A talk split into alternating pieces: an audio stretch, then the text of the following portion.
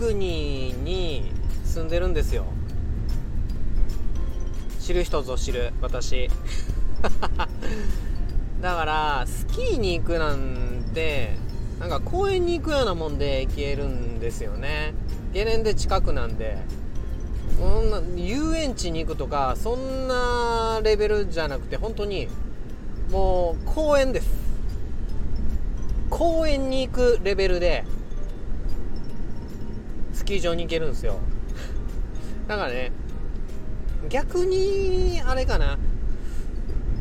高瀬はもともと神戸出身で雪国じゃないところの出身なんでそのスキーに対する何ていうか憧れじゃないけど楽しみっていうか特別感っていうのはちょっと持ったままこっちの雪国に来たので今のこの公園に行く感覚でスキー場に行けるのはすごい幸せなことなんですけどもともとね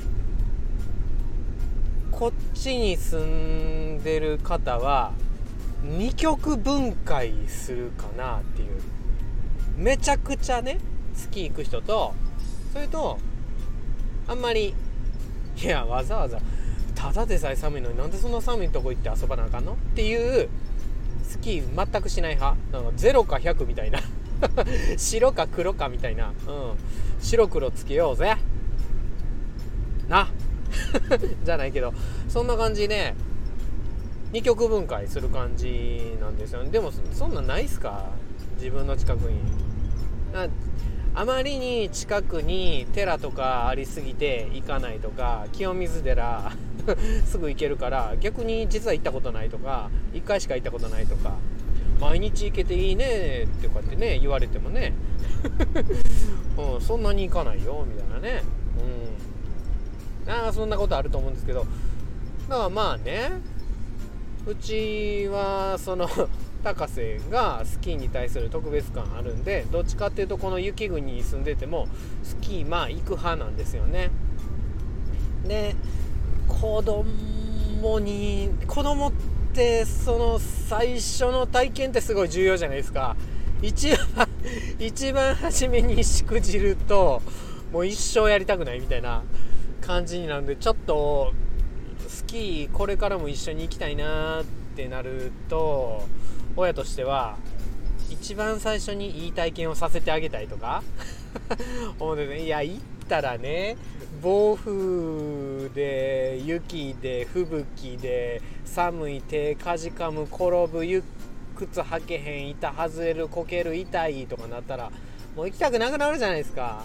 だからすごいちっちゃい頃からもう今日は天気がいいはずみたいな細心の注意を払ってここはもしかしたらめちゃくちゃ子供に対して教え方がうまいかもしれないみたいな情報をもう自分の教師として教員の連絡網的なの情報も駆使してですね入手し それで子供にねスキーをやらすみたいなのをね繰り返してきたんですけどまあそれが功を奏してか分かんないですけどたしなむ程度には付き合ってくれるようになってで今シーズンもスキー行こうかみたいな感じで、うん、いやね子供のねシーズン券とかめっちゃ安いんですよ。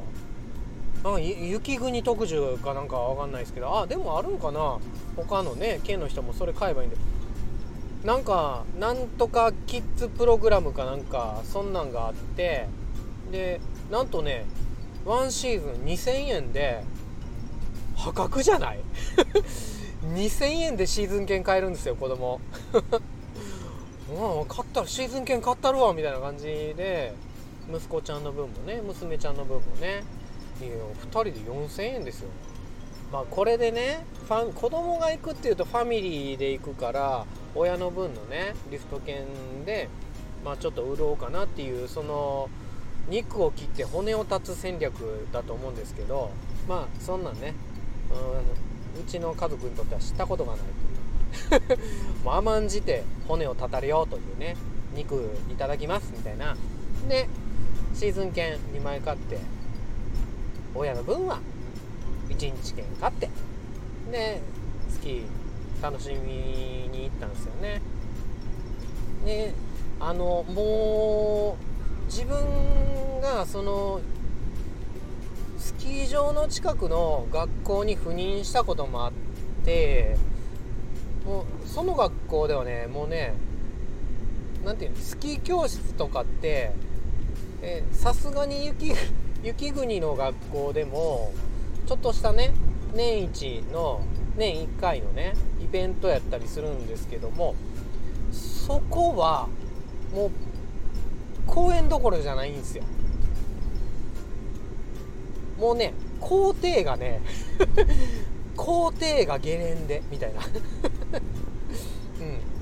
うん。もうゲレンデが校庭みたいなぐらいのノリなんで1年生からスキー担いでゲレンデに行けるんですよ。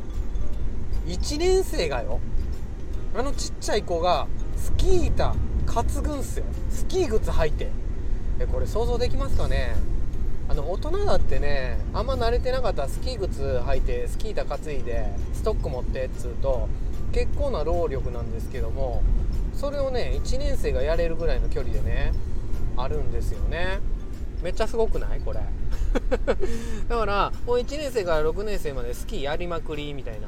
で学校のスキーの大会もあったりして そうそう運動会はね普通にやるんですけども冬の運動会みたいなのがあるんですよね。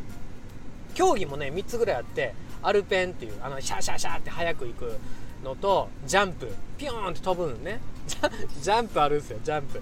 であとクロスカントリー。ねえもう その3つが あの冬の運動会みたいなして競技でやってっていうまあ特殊な学校は特殊な学校なんですけどね。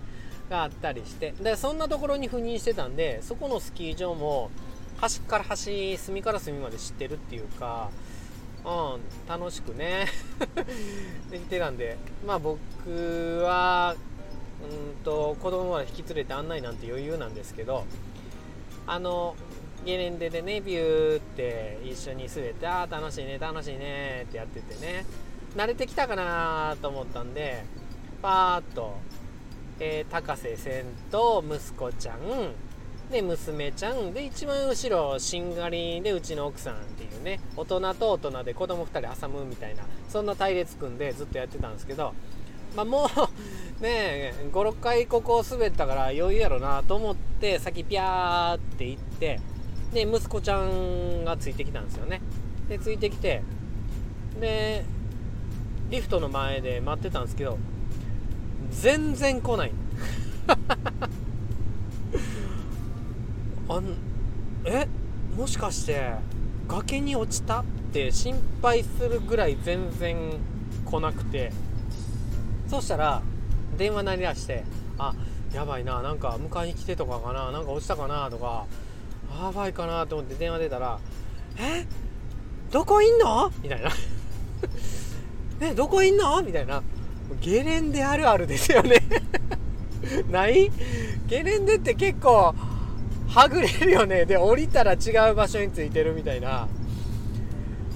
あうん。ねそっちこそどこにおんの？みたいな。あのあのスクワットリフトみたいなね。え？スクワット？あのそれ筋トレやから。クワットじゃないみたいなね4人の4リフトとかね。あのそんなネタはあったかなかったかまああれなんですけど。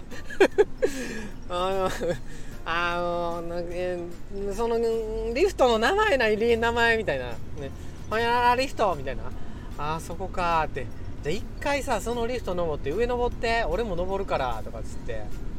んでね結構リフトが全部集まってくるぐらいの頂上的なところにね行ったんですけども、うん、でもう一回電話かかってきて「ちょリフト乗ったんやけど」って。なんか「うん誰もいないだだ誰もいないことないやろうけどまあ俺はいないね。だから俺その場所なんか降りてこんかったもんあんたら」って。何番？なそのリフト何番のリフト乗った？はあえー、っとあ番号あ番号書いてあった書いてあった。11番。11番。で俺がねリフト見たらうん。9 1012の、ね、リフトがね集まってきてるところでうまいことね11番だけ集まってきてなかったんですよ。はあ？みたいな感じで地図見たら11番は途中で もう一個違うゲレンデに降りたら11番で登ってこれるかみたいないう感じだったんですよね。だからああちょっとねそれもうどっちかっていうと多分山の下りの方を見たら右側に降りてくんじゃなくて左の方左の方に降りてそれでその先にある11番みたいなリフト乗ってきて。じゃあ11番ちゃうわ。えー、何番や？12番かな？とかねそんな話して。でねやっとね合流できたんですよね、うん、ごめんごめんみたいなね感じで言ってましたけどね。うん。で後でねあの息子と娘がね帰ってきてね「はあスキー楽しかったね」みたいなね話してるんですよね。ほんなね息子がねお姉ちゃんたちもう迷子になるしみたいな風にして笑ってるんですよね。でね娘もね笑ってるんですよはははみたいなねでもね私たち迷子になったん違うよってえ？みたいな俺もええですよなんで？って言って息子がえだってそっち2人やん。こっちも2人やからどっちかっていうと迷子になったんはお父さんと弟ちゃんの方やで。みたいな。なるほど。2対2やからね。迷子になったんはお前の方やってことね。みたいなね。いう風にね。ね言われちゃいましたみたいなね。そんな話です。それじゃあ なんかまとまりませんけどお開きにしたいと思います。あなたに雪崩のようにいいこと起こります。起こりますよ起こります。ちょっとでもふわふわできたらとか話のネタになったらねいいと思いますけども。それではさようなら。バイバーイ。